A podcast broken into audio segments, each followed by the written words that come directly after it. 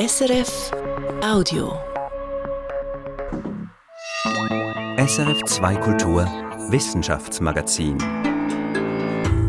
Vor der Kälte geflüchtet, wie die letzte Eiszeit die Europäer vor sich hertrieb. Vom Menü enttäuscht, warum ein Affe sich über ein Stück Gurke ärgert. Und durch Licht gesteuert, wie die Photopharmakologie Medikamente an- und ausschaltet. Das und mehr gibt's hier und jetzt im SRF Wissenschaftsmagazin. Am Mikrofon ist Katharina Bochsler. Schön, dass Sie dabei sind.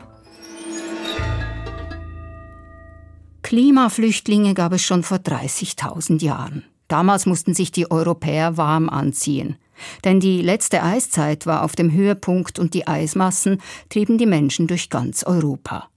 Welche Wanderungsbewegungen ihnen damals das Überleben sicherten, das zeigen nun Genanalysen der Fossilien von 356 Individuen. Dieser einmalige und bisher größte Datensatz europäischer Jäger und Sammler hält einige Überraschungen bereit. Etwa, dass die Vorfahren der meisten heutigen Europäerinnen und Europäer vom Balkan kamen und dass manche der Ureuropäer wie Rentner heute im wärmeren Klima Spaniens Zuflucht suchten. Anita von Mond berichtet. Es war bitterkalt, als vor 45.000 Jahren die ersten modernen Menschen nach Europa kamen. Und noch viel kälter wurde es vor 25.000 Jahren, dem sogenannten letzten glazialen Maximum, sagt Cosimo Post von der Universität Tübingen. The ice sheet start moving from north of Europe all the way into central Europe. Der skandinavische Eisschild dehnte sich damals bis nach Mitteleuropa aus und die Gletscher in den Alpen, Pyrenäen, Karpaten wuchsen ebenfalls massiv. The ice caps on these mountains enlarged drastically. Aus diesen eiskalten Zeiten stammen die früheren der 356 menschlichen Fossilien, deren DNA Cosimo Post in einem internationalen Team analysiert hat und im Magazin Nature beschrieben. Diese bisher größte Genanalyse von Eiszeitmenschen in Europa bringe wichtige Erkenntnisse, findet die an der Studie nicht beteiligte Karin Beuys. It's very impressive that people survived in those harsh times in the most western parts of Europe. And that's the main news from this new study.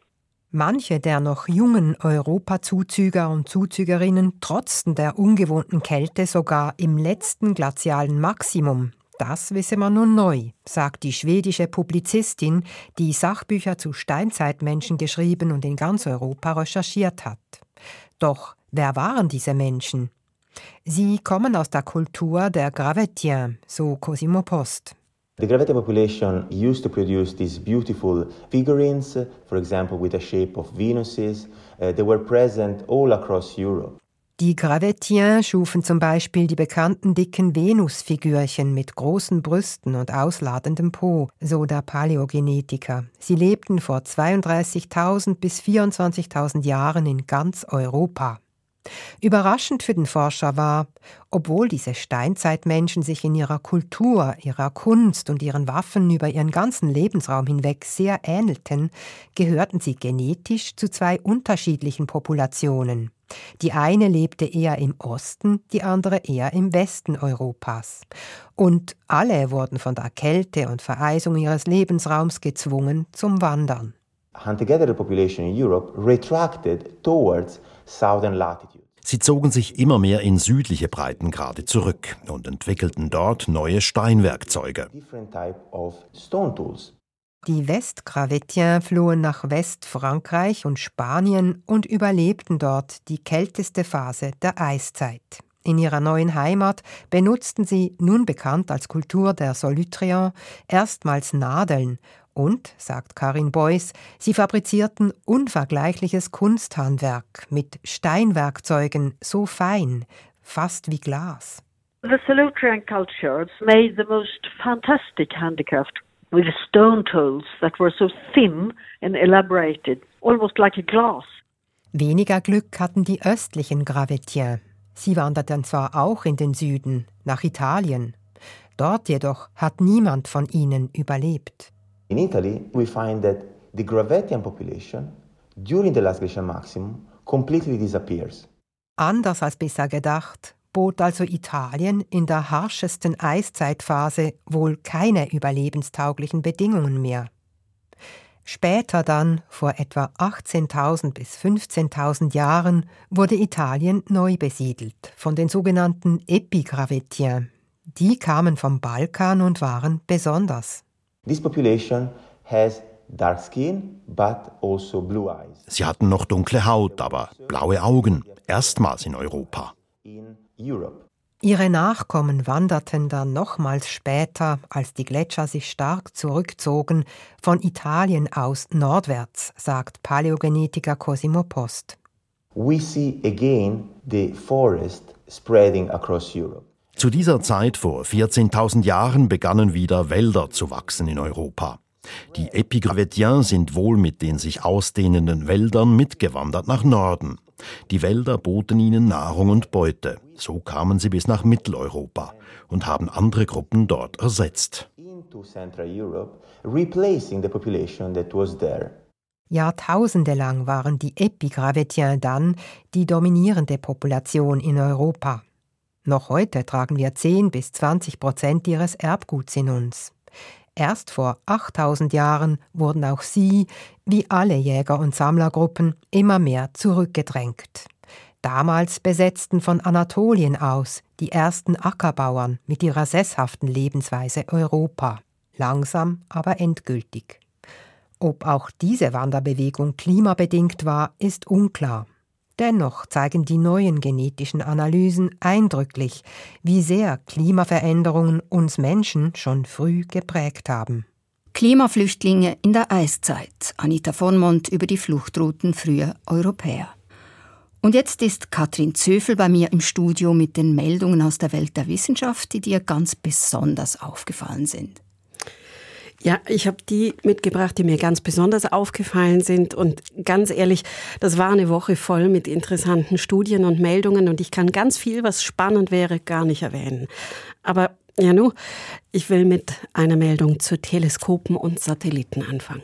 Und die vertragen sich ja eher schlecht. Genau darum geht's, dass die sich nicht besonders gut vertragen. Das Problem ist, dass viele Satelliten immer öfter den großen Teleskopen quasi ins Bild fliegen. Oder nein, ich muss es anders sagen, das tun sie seit es sie gibt. Aber jetzt mit der Masse der Satelliten wird das allmählich wirklich zum Problem. Das ist Inhalt dieser Studie. Also die Satelliten, die stören die Aufnahmen, weil sie zusätzliche Lichtquellen sind. Und das wissen wir ja eigentlich alle. Die Sterne sehen wir am besten, wenn es ganz dunkel ist. Ja, das ist nicht schwer nachzuvollziehen. Aber Astronomen aus der ganzen Welt macht das wirklich Sorgen. Und jetzt hat eine Forschergruppe im Fachmagazin Nature Astronomy eine Studie veröffentlicht, in der sie mit der Hilfe von ganz, ganz vielen Laien unzählige Bilder ausgewertet haben, und zwar aus den Jahren 2002 bis 2021 vom Weltraumteleskop Hubble. Das fliegt ziemlich nah an der Erde und hat deshalb auch immer wieder Satelliten in seinen Aufnahmen drin. Und auf wie vielen Bildern und zieht eigentlich ein Satellit vor der Linse vorbei und macht da so einen Strich übers Bild? Auf ungefähr 2,7 Prozent der Bilder. Das ist ja jetzt eigentlich nicht wirklich viel. Naja, die Tendenz ist steigend und das Ärgerliche ist vor allem, dass wenn die Aufnahmen gestört sind, einfach Forschungsgelder verschwendet werden und, das ist die Sorge, manche Untersuchungen irgendwann vielleicht ganz unmöglich werden. Das gilt für das Weltraumteleskop Hubble, aber noch mehr natürlich für Teleskope auf der Erde. Also für alle Teleskope, die auf der Erde sind oder eben sehr nahe an der Erde wie Hubble. Und jetzt hast du noch eine weitere Meldung dabei? Ja, das zweite Thema, das ich diese Woche besonders relevant finde, sind Neuigkeiten zum Schutz der Hochsee. Darüber haben wir ja schon ein paar Mal berichtet in letzter Zeit. Was gibt's Neues? Ja, die Verhandlungen zu einem Abkommen auf internationaler Ebene zum Schutz der Hohen See, die sind in den letzten zwölf Monaten nach vielen, vielen Jahren der Vorarbeiten in die heiße Phase gegangen. Und ja, wir haben da immer mal wieder drüber berichtet. Jetzt rechnen manche Beobachter mit einem Abschluss noch in diesem Monat. Man muss sich das vielleicht ganz kurz klar machen. Es geht hier um 60 Prozent der Meeresfläche. Alles, was mehr als 370 Kilometer weit von einer Küste weg ist, ist Hochsee. Und die ist de facto bisher ein rechtsfreier Raum. So richtig zuständig ist niemand, auch nicht für den Schutz dieser Meeresbereiche. Du sagst, es ist noch in diesem Monat mit einem Abschluss zu rechnen. Womit denn konkret? Na, die Fachleute, von denen ich diese Woche Äußerungen gelesen habe, die dämpfen die Erwartungen. Man rechnet eher mit einem kleinsten gemeinsamen Nenner, also einem eher enttäuschenden Ergebnis. Gleichzeitig ist aber doch das erste Abkommen überhaupt für diesen so großen Teilbereich des Meeres. Es wäre ein erster Rahmen, um nachher dann weiterzukommen und darauf aufzubauen. Das Abkommen wird keine Ziele vorgeben, sondern den Staaten, die am Abkommen beteiligt sind, einen rechtlichen Rahmen vorgeben, in dem sie dann eigene Ziele setzen und verfolgen können. Für welche Bereiche der Meere kann denn das Abkommen wichtig werden? Sind vier Bereiche. Erstens soll das Abkommen klären, wer an Profiten beteiligt wird, die aus dem Erforschen genetischer Meeresressourcen entstehen. Zweitens soll das Abkommen Regeln dafür schaffen, wie Meeresschutzgebiete auf der Hohen See eingerichtet und gemanagt werden. Das ist besonders relevant mit Blick auf das Ziel, 30 Prozent der Meeresfläche bis 2030 unter Schutz zu stellen. Dieses Ziel, bis 2030 30 Prozent von jedem Lebensraum der Erde unter Schutz zu stellen, das wurde ja auf der COP15, der UN-Biodiversitätskonferenz im Dezember in Montreal vereinbart. Richtig, aber ich muss da die Erwartung gleich wieder ein bisschen dämpfen. Die Leute, die sich auskennen, sind leider hier zumindest was die Hochsee angeht, nicht besonders optimistisch. Damit komme ich zu Punkt 3. Das Abkommen soll vorgeben, wie Umweltprüfungen für geplante wirtschaftliche Aktivitäten auf der Hohen See durchgeführt werden. Also zum Beispiel Bohrungen für Öl, Tiefseebergbau oder auch die Fischerei. Und viertens soll das Abkommen regeln, wie Staaten Wissen und Technologie zum Schutz der marinen Biodiversität miteinander teilen. Das ist jetzt der Wissensstand am Freitagnachmittag, dem 3. März. Genau, zum Zeitpunkt dieser Aufnahme. Ja, und zum Schluss will ich noch was über Elefantenvögel erzählen. Von denen hatte ich zumindest bis diese Woche noch nie gehört. Ich habe sie auch gesehen, diese Studie, Anfangswoche und habe natürlich sofort gegoogelt. Ich kannte die Vögel nämlich auch nicht. Also richtige Elefantös sehen die eigentlich nicht aus, eher so wie große Strauße. Aber sehr beeindruckend war schon die Größe der Eier. Also ein Strauß legt ja Rieseneier und die Eier dieser Elefantenvögel, die sind, ich weiß nicht, wie viele X es braucht vor dem L. Ja, das sind auf jeden Fall mehr als zwei und wahrscheinlich ziemlich viele Xe. Die Größe dieser Eier, dieser ausgestorbenen Vögel, haben die Forscher in dieser Studie auch abgeschätzt und sie kommen auf bis zu zehn Kilogramm. Und die Eier, die stehen auch im Mittelpunkt dieser Studie, die im Fachmagazin Nature Communications erschienen ist. Da geht es um Erbgutspuren, die man in 960 Eierschalenbruchstücken gefunden hat. Diese Vögel, die gab es bis vor 1000 Jahren auf Madagaskar und zwar nur dort. Und dann kam der Mensch auf die Insel und hat diese Tiere in kurzer Zeit ausgerottet. Ja, und jetzt hat man dank dieser Eierschalenstücke Neues über sie rausgefunden. Ja, und was? Es gab wohl eine Elefantenvogelart, die man bisher nicht kannte, nämlich im Norden von Madagaskar. Bisher war man aufgrund von Knochenfunden davon ausgegangen, dass es vier Arten gab. Jetzt sieht es nach einer fünften aus, von der man bisher noch nie einen Knochen gefunden hat. Aber die Genetik aus den Eierschalen deutet ziemlich klar darauf hin, dass es sie gab.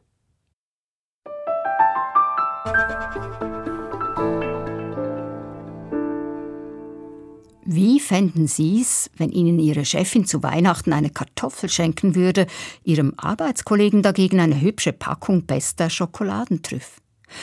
Ich denke, da würde Ihr Hals wohl auch ein bisschen dicker, weil so offensichtlich ungerecht. Ganz Ähnliches haben Forscherinnen und Forscher mit Affen gemacht. Und siehe da, auch Affen reagieren auf solche Ungerechtigkeiten. Haben sie also ein moralisches Gespür, einen Sinn für Gerechtigkeit? Darüber wird seit Jahren debattiert und geforscht. Lea Schüppbach. Es gibt ein vielgeklicktes Video auf YouTube, in dem ein Primatenforscher über die Moral von Tieren referiert. An einer Stelle zeigt er einen Ausschnitt aus einem Experiment. Zwei Kapuzineraffen erhalten dieselbe Aufgabe. So us, Sie sollen einer Forscherin einen Kieselstein geben. Im Gegenzug gibt es eine Belohnung. Der erste Affe kriegt ein Stück langweilige Gurke der zweite eine leckere süße Traube. The other one needs to give a rock to us, and that's what she does, and she gets a grape. Als der erste Affe der Forscherin dann ein zweites Mal seinen Kieselstein übergibt und wieder nur Gurke erhält, wirft er das Gurkenstück zurück zur Forscherin, scheinbar empört.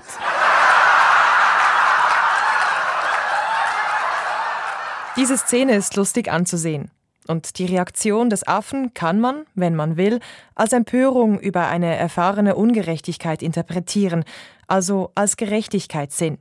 Diese Vorstellung vom gerechten Affen habe sich weit verbreitet. Wenn ich mich mit Leuten unterhalte, die so, so ein bisschen interessiert sind in dem Bereich, aber nicht unbedingt dazu forschen, das ist das, was die Leute kennen. Sagt Stefanie Keup, wissenschaftliche Mitarbeiterin am Deutschen Primatenzentrum in Göttingen. Ihr ist es ein Anliegen, diese populäre Vorstellung zu hinterfragen. Weil die Behauptung, dass Affen ein Gerechtigkeitsempfinden haben, eben mit ganz schön viel ja, psychologischem Gepäck oder Voraussetzungen einherkommt, von denen ich nicht überzeugt bin, dass, dass die Affen die unbedingt mitbringen. Sie und weitere Forscherinnen und Forscher haben deshalb ein ähnliches Experiment durchgeführt wie jenes im YouTube-Video. Das Team konzentrierte sich dabei aber auf die Beziehung zwischen Affe und Versuchsleiterin. Er erwartet eigentlich von dieser Versuchsleiterin, die, die man in den, im Normalfall ja auch schon von früheren Interaktionen kennt, früheren Experimenten oder sowas, ähm, dass die einem eben die bessere Belohnung gibt. Und das, da ist der Affe gewissermaßen enttäuscht und deswegen nimmt er diese Belohnung nicht an. Kein verletzter Gerechtigkeitssinn also, sondern eine Enttäuschung über die Versuchsleiterin, so die These von Stefanie Keups Forschungsteam. Um diese Enttäuschungsthese zu testen, griffen sie zu einem Trick. In der Hälfte der Tests erhielten die Affen die Belohnung nicht von einem Menschen, sondern von einer Maschine. Die Idee ist eben, dass man äh, so, eine, so einer Maschine, so einer Apparatur gegenüber eben nicht diese Erwartungshaltung hat. Das heißt, man würde dann auch nicht erwarten, dass da eine Art Enttäuschung auf der Seite des Affen da ist und dass er als Reaktion auf diese Enttäuschung dann dieses Futter verweigert. Für das Experiment beobachtete die Gruppe zwölf Makaken. Das Resultat? Erhalten die Affen das unbeliebte Futter von einem Menschen, sind sie enttäuscht. Deshalb verweigern die Affen das schlechte Futter in diesem Fall viel häufiger als von der Maschine. Für Stefanie Keup zeigt dieses Experiment, dass das Verhalten von Affen durch Beziehungen geprägt ist. In diesen können sie enttäuscht werden, genau wie wir Menschen auch. Andere menschliche Verhaltensweisen würden Affen und Menschen aber nicht teilen. Also man hat zum Beispiel auch noch nie einen Affen gesehen, der besser behandelte Affe in so einem Paradigma, dass der dann mal was geteilt hätte. Es ist ja auch sehr wichtig, diese Perspektivwechsel. Also wenn ich mich ungerecht behandelt fühle, weil ich weniger kriege, dann muss ich ja irgendwie auch verstehen, dass der andere ja mehr kriegt und das weiß und deswegen auch die Ungerechtigkeit empfindet. Und das ist einfach noch nicht vorgekommen, so, ähm, dass die dann anfangen, plötzlich was abzugeben. Affen reagieren also enttäuscht, wenn sie von ihrem Gegenüber ungerecht behandelt werden. Ihnen deshalb einen Gerechtigkeitssinn zuzutrauen, das ist für die Studienautorinnen und Autoren jedoch reine Spekulation. Lea Schüppach über die umstrittene Vorstellung vom gerechten Affen. In wenigen Tagen werden in Hollywood wieder einmal die Oscars verliehen, unter anderem für den besten Film. Auch bei uns geht es jetzt um einen Film, allerdings um einen, wie Sie ihn wohl noch nie gesehen haben. Dieser Film zeigt Vorgänge, die auf molekularer Ebene in unserem Körper passieren. Und er hat das Potenzial, die Arzneimittelforschung einen großen Schritt weiterzubringen. Produziert wurde dieser Film am Paul-Scherrer-Institut im aargauischen Villingen. Die beiden Hauptdarsteller ein Arzneimittelmolekül und ein Protein. In einer weiteren wichtigen Rolle die Photopharmakologie eine noch recht junge Forschungsdisziplin, die aktuell in den Kinderschuhen steckt. Im Hinblick auf neue Krebsbehandlungen und andere Therapien könnte sie aber mal ganz groß rauskommen. Tobias Müller hat in Villigen die Darsteller und den Regisseur getroffen. Ich bin unterwegs mit Jörg Standfuß, dem stellvertretenden Leiter des Labors für biomolekulare Forschung am Paul-Scherrer-Institut. Wir laufen durch die hohen Gänge der Großforschungsanlage Swissfell, dem Schweizer freie Elektronenröntgenlaser. Unser Ziel ist eine der Experimentierstationen. Auf der großen Eingangstür steht in dicken Lettern Achtung Röntgenstrahlen. Wir gehen hinein. Hier ist, wo die Action passiert. Mehrere große Geräte stehen im Raum. Unzählige Kabelverbindungen ragen daraus hervor, überall blinkende Lichter, unterarmdicke Leitungsrohre. Hier dreht Jörg Standfuß seine molekularen Filme und macht so Vorgänge sichtbar, die sich auch in unserem Körper auf atomarer Ebene binnen einer Milliardstel Sekunde abspielen. Wir gehen zum Herzstück der Station, Wenn wir jetzt diese Rampe runtergehen, gehen wir hier zwischen den ähm, Maschinen durch. Äh, hier haben wir die sogenannte Prime Chamber. Per Bullauge kann ich in diese Kammer, die Prime Chamber, hineinschauen. Da kommt unser Protein rein, es interagiert mit dem optischen Laser, um die Reaktion zu starten, mit dem Röntgenlaser, um die strukturelle Information auszulesen. Das machen wir für mehrere Tage und dann haben wir die Daten für unseren molekularen Film. Protein, optischer und Röntgenlaser, etwas viel Information auf einmal. Um das Stück für Stück zu erklären, nimmt mich Jörg Standfuß mit in sein Büro, dahin, wo es ruhiger ist. Das Protein, von dem er spricht, heißt Tubulin. Es ist ein wichtiger Baustoff, der in den Zellen für Struktur und Stabilität sorgt. Kurz gesagt, ohne Tubulin fallen Zellen in sich zusammen und ohne Tubulin können sie nicht wachsen. Eine Probe Tubulin kommt also in die Prime Chamber, zusammen mit dem Arzneiwirkstoff. Der optische Laser ist dazu da, den Arzneiwirkstoff ein- und auszuschalten. In diesem Fall Compretastatin A4, ein Krebsmedikament, das aktuell in klinischen Studien getestet wird. Es kann die unkontrollierte Teilung von Krebszellen eindämmen, indem es sich an das eben genannte Zellprotein Tubulin andockt und es in seiner Funktion stört. Und diesen Wirkstoff haben Forschende aus Standfuß-Team nun so verändert, dass er lichtsensitiv wird. Dieser Wirkstoff enthält eine sogenannte Azobond, eine Doppelbindung mit zwei Stickstoffen, die dann photoreaktiv ist. Also diese Bindung kann man umschalten von einem Cis-Zustand, also einem gebogenen Zustand, in einen geraden Trans-Zustand. Ist der Wirkstoff gestreckt, ist er nicht wirksam. Ist er gebogen, wird er wirksam. Und dieses Umschalten von gestreckt zu gebogen ist nun lichtabhängig, lässt sich also mit einem Lichtimpuls steuern. Im Experiment kommt dieser Impuls vom optischen Laser. Und hier sind wir bei der Photopharmakologie. Sie steht für das Ein- und Ausschalten von Wirkstoffen mit Hilfe von Licht. Und zwar ganz gezielt an jenen Stellen des Körpers, wo der Wirkstoff wirken soll. Das würde tatsächlich ein Problem lösen, das heute bei der Verabreichung vieler Medikamente gegeben ist, sagt der Professor für Pharmakologie an der Universität und der ETH Zürich, Hans-Ulrich Zeilhofer. Eine große Herausforderung bei den herkömmlichen Medikamenten sind Nebenwirkungen. Und wenn man Medikament zum Beispiel als Tablette nimmt, dann erreicht es im Körper viele oder manchmal auch alle Organe. Tatsächlich will man aber einen therapeutischen Effekt häufig nur an einem Ort, an einem Organ haben, zum Beispiel an einem Tumor. Und in anderen Organen passiert im besten Fall nichts, aber es kann auch sein, dass dort unerwartete, unerwünschte Effekte auftreten. Und dieses kann man vielleicht mit der Photopharmakologie verhindern. Vielleicht deshalb, weil die Photopharmakologie noch am Anfang steht. Viele Fragen sind noch offen. Aber die Idee verfängt, ein Medikament verabreichen und dann mit Licht genau den Körperteil bestrahlen, wo es wirken soll und es so aktivieren. Im Experiment von Jörg Standfuß und seinem Team hat sie schon einmal grundsätzlich funktioniert und sie war ein Hilfsmittel, um den Film überhaupt realisieren zu können.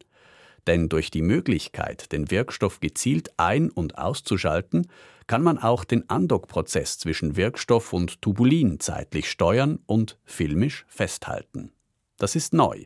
Bisher gab es nur statische Bilder am Anfang und Ende des Andockprozesses. Wenn man sich einen Film als analog nimmt, wenn man nur das Anfangsbild hat mit dem Hauptdarsteller und das Endbild, wie der Willen halt zu Boden geht und das Gute gewonnen hat, dann weiß man ungefähr, was in dem Film passiert. Äh, man verpasst aber sehr, sehr viel dazwischen. Man sieht die ganze Handlung nicht. Und äh, so fühlen wir uns auf dem Protein. Wir sehen den Anfangszustand und wir sehen den Endzustand. Aber jetzt sehen wir auch den ganzen Film dazwischen, was passiert. Und das ist einfach nur sehr, sehr faszinierend für uns. Also schauen wir uns diesen Film doch an. Auf dem großen Bildschirm in Standfuß Büro erscheinen Gebilde, die aussehen wie ein Knäuel Zapfenlocken. Das sind die Tubuline. Und zwischendrin ein orangenes Etwas, das Arzneistoffmolekül. Wenn ich jetzt den Film starte, dann sehen wir, wie wir reinzoomen in das Molekül. Wir sehen die ersten Pikosekunden, eine schnelle Reaktion, wie sich das Molekül verändert, wie es sich streckt. Es streckt sich aufgrund des Lichtimpulses des optischen Lasers. Es ist der Moment, in dem der Arzneiwirkstoff wieder ausgeschaltet und damit unwirksam wird. Konkret löst sich das Arzneimolekül vom Tubulin. Man kann sich den ganzen Prozess wie ein Schlüssel-Schloss-Prinzip vorstellen. Der Schlüssel passt nur in seiner gebogenen Form, in der gestreckten passt er nicht. Was hier molekularbiologisch passiert, lässt auch Forschende im Bereich Chemie und Pharmazie aufhorchen. Oliver Thorne-Theshold, Forschungsgruppenleiter im Bereich chemische Pharmazie an der Ludwig-Maximilians-Universität München, hat die Experimente verfolgt und ist überrascht. Diese ganze Bewegungen, die, die gemacht werden müssen zwischen die beiden Zustände, das war mir und ich glaube, das war der Gebiet auch völlig unklar. In seinen Augen sind diese Ergebnisse nicht nur aus photopharmakologischer Sicht hochinteressant, denn die Vorgänge zwischen Arzneistoff und Protein filmisch im Detail zu sehen, sei ganz grundsätzlich eine Chance für die Entwicklung neuer Arzneimittel. Wir sehen tatsächlich, wie das Protein muss sich bewegen, um das Inhibitor freizulassen oder reinzulassen. Das kann man dann durch chemische Design beeinflussen. Die könnten dann von äh, pharmazeutischer Industrie sowie von ähm, pharmazeutischer Chemiker überall dann benutzt werden, um deutlich besser funktionierende oder anders funktionierte Wirkstoffe zu machen. Auch Jörg Standfuß ist überzeugt, dass er in den nächsten Jahren noch viele Filme drehen wird, um die Dynamiken zwischen Proteinen und Medikamenten besser zu verstehen. Neben Krebs beispielsweise auch bei Parkinson oder Gichtmedikamenten. Also für ihn, wo er doch so gern den Vergleich zu Filmen macht, tatsächlich ein wissenschaftlich Oscar-verdächtiges Verfahren? Ich denke schon, ja, ich denke schon. Also wir haben mittlerweile doch schon die Rekorde gebrochen in Sachen Zeitauflösung und räumliche Auflösung. Und wir sind die Ersten, die die Dynamiken eines Medikaments so auflesen könnten. So, ich denke, dort stechen wir doch schon hervor. Und wir haben nur leider keinen Oscar. Sagt Jörg Standfuß, Filmemacher in der Welt der Atome im Labor für biomolekulare Forschung am Paul-Scherrer-Institut. Das war eine Reportage von Tobias Müller. Und jetzt machen wir noch ein kleines Ratespiel. Wissen Sie, was da gerade geschaufelt wird?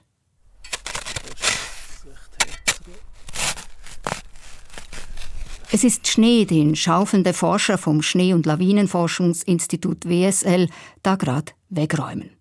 Mein Kollege Daniel Theiss hat die Schneeforscher in Davos besucht und ausgefragt, warum sie Löcher in den Schnee schaufeln, Eiskristalle in den Computertomographen legen und wie sie aus Datenbergen Lawinenprognosen machen. Was Daniel in Davos gesehen, gehört und gelernt hat, das erzählt er in der neuesten Folge von Kopf voran, dem Podcast der SRF Wissenschaftsredaktion. Kopf voran, immer am ersten Freitag im Monat und überall da, wo es Podcasts gibt. Das nächste Wissenschaftsmagazin, das hören Sie in einer Woche wieder, zur selben Zeit, am selben Ort. Redaktion dieser Ausgabe Katrin Zöfel, Moderation Katharina Bochsler. Das war ein Podcast von SRF.